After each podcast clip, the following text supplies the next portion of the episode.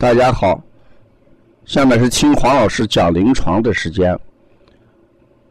听黄老师讲临床是西安邦尼康小儿推拿咨询有限公司推出的临床实录文化产品，通过临床案例不断解读和分享小儿常见病、现代综合症的病因病机、病理调理思路、配穴、食疗指导和推拿效果。更重要的是，通过与妈妈的沟通，从妈妈育儿饮食习惯、家庭氛围、妈妈对待疾病的态度和选择治疗的方式、妈妈育儿的得与失等多方位剖析疾病的真相。这将对育儿妈妈和同行带来更多的思考，真正实现邦尼康不但用双手创新小儿推拿技术。还要用智慧传播小儿推拿文化的企业愿景。今天我讲的临床是缺乏安全感的小儿厌食症。上一周我接了一个小孩这个妈妈讲，这个孩子一直吃饭不好，对饭呃根本没有这个吸引力，嗯，成天就是喝奶。那在瞧的过程当中，我发现这个孩子胆量特别小，对妈妈的手拉得紧紧的。只要妈妈一离开，呃，不要在不在他视线里边，他马上就恐慌不安，很紧张。事实上，这就是我们呃发展心理学里面谈到的小儿在这个阶段安全。缺失的一个表现。小儿如果具有安全感缺失这么一个心理状态，所以啊，他往往就对外界的东西都是排斥的。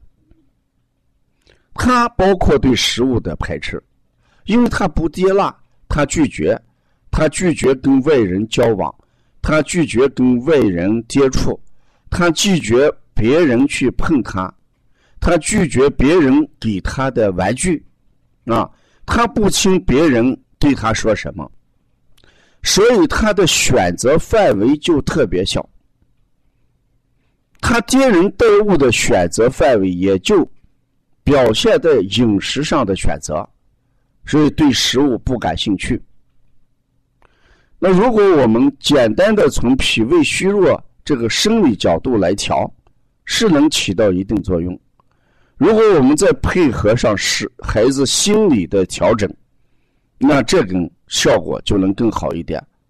所以我从小儿推拿跟心理相结合这个角度给孩子调。几天之后呢，这个孩子的妈妈讲，这两天吃的很多，啊，我就担心他又吃多了。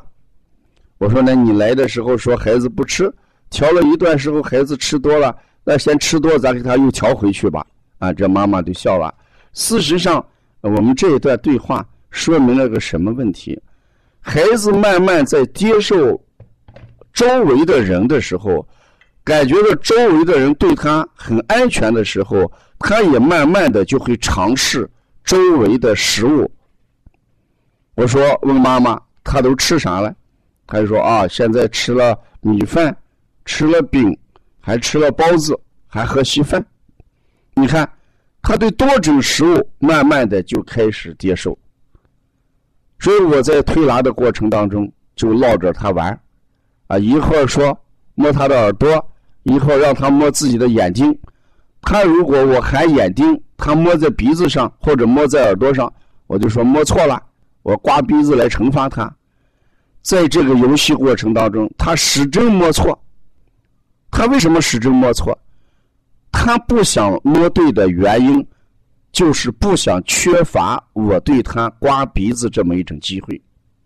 从这一点上来看，这个孩子还是极容易喜欢别人去刮他的鼻子，惩罚他，因为他觉得你刮了他鼻子，他很安全，他鼻子并没有受到伤害。所以呢，我在给孩子抖腿的时候。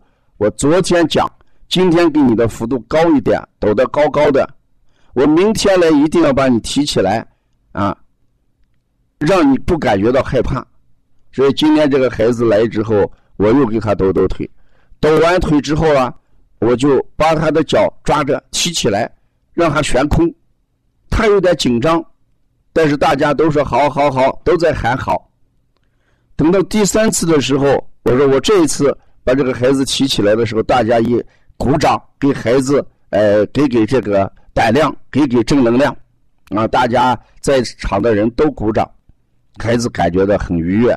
很开心，后来我就跟他讲，我再过几天把这个孩子提起来，还可以在这个呃推拿中心走几圈，走几圈，什么意思？一定把孩子的这个安全感建立起来，觉得这么冒险的动作都不会伤害他，这就是安全感。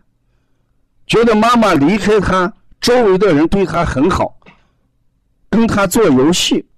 跟他跟他讲儿歌，给他给玩具陪他玩，所以这个妈妈暂时离开一段，他就很安全。如果这个孩子对安全感接呃这个降低了，啊对安全这个能力安全感提高了，对周围惧怕能力降低了，孩子的接纳性就大了。孩子的接纳能力一强，食物就宽泛。对他们过去没有尝试过的食物，他就大胆的去尝试；对他过去没有吃过的食物，他就积极的去吃；没有品过的味道，他就积极的去品尝。这样，孩子由厌食就变得不厌食，由挑食也就会变得不挑食。小孩之所以挑食，他是拒绝没有吃过的食物。他觉得这个食物没有吃过，他对他有威胁，吃了以后不安全，所以挑食的孩子还是缺乏安全感的一个具体体现。从心理这个角度来谈，如果这个孩子认为这个食物吃了给他不会带来危险，他一定会吃。所以我们有的时候也是这样。你看，我们看到一些食物，大家心里惧怕的时候，比如说不爱吃辣椒的人。你看那火锅那么辣，他从心理上就觉觉得辣，啊，我不敢吃。如果你让他尝一下，你说你试着尝试一下，到底辣不辣，能辣到什么程度？如果他尝一口，哎，感觉到能接受，他可能就会说：“那我再吃一口。”连续吃了两三口，哎呀，还是不行，还是辣，我今天换一个味道吃。但是等到下一次来的时候，他一定不是吃两三口的问题，他一定是还会主动的说：“哎，上一次我吃了回去没有什么问题，我今天多吃几口。”久而久之，把惧怕辣、心理这个调试，变成吃了辣对自己没有什么威胁，这就适应了辣这种感觉。所以好多东西都是人的心理在潜意识的在。指导着人的行为。如果我们能把心理这个突破，我们的行为就不是这个样子啊。所以你看，现在挑食的也好，厌食的也好，他们的共同心理就是没有吃过的东西会对自己带来危险，这是一种心理暗示、潜意识。如果我们让孩子感觉到，只要给的食物。大人能吃的食物，没有什么风险的时候，他这个暗示就一定是孩子的另外一个心理占主导，好奇。他一定好奇，这时候就不是厌食，而是怎么样？对食物极其的感兴趣。越是没有吃过的食物，越是没有见过的食物，他越好奇的去尝试。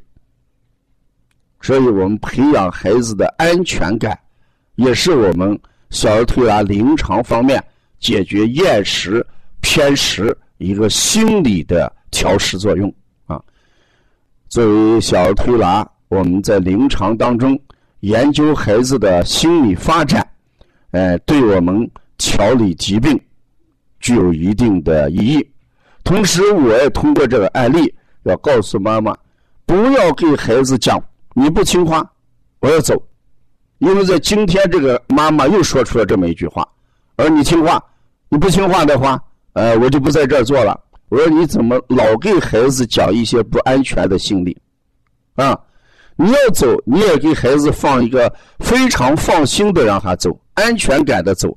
啊，就说你好好在这推啊，好好在这接受这个推拿。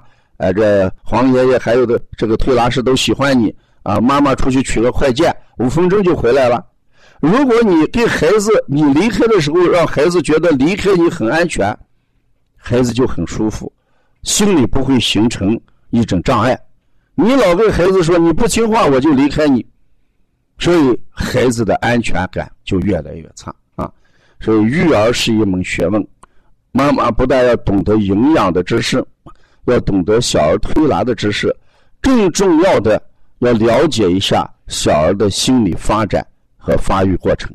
嗯，要关注邦尼康更多的文化资讯，我们可以加王老师的微信：幺三五啊七幺九幺六四八九。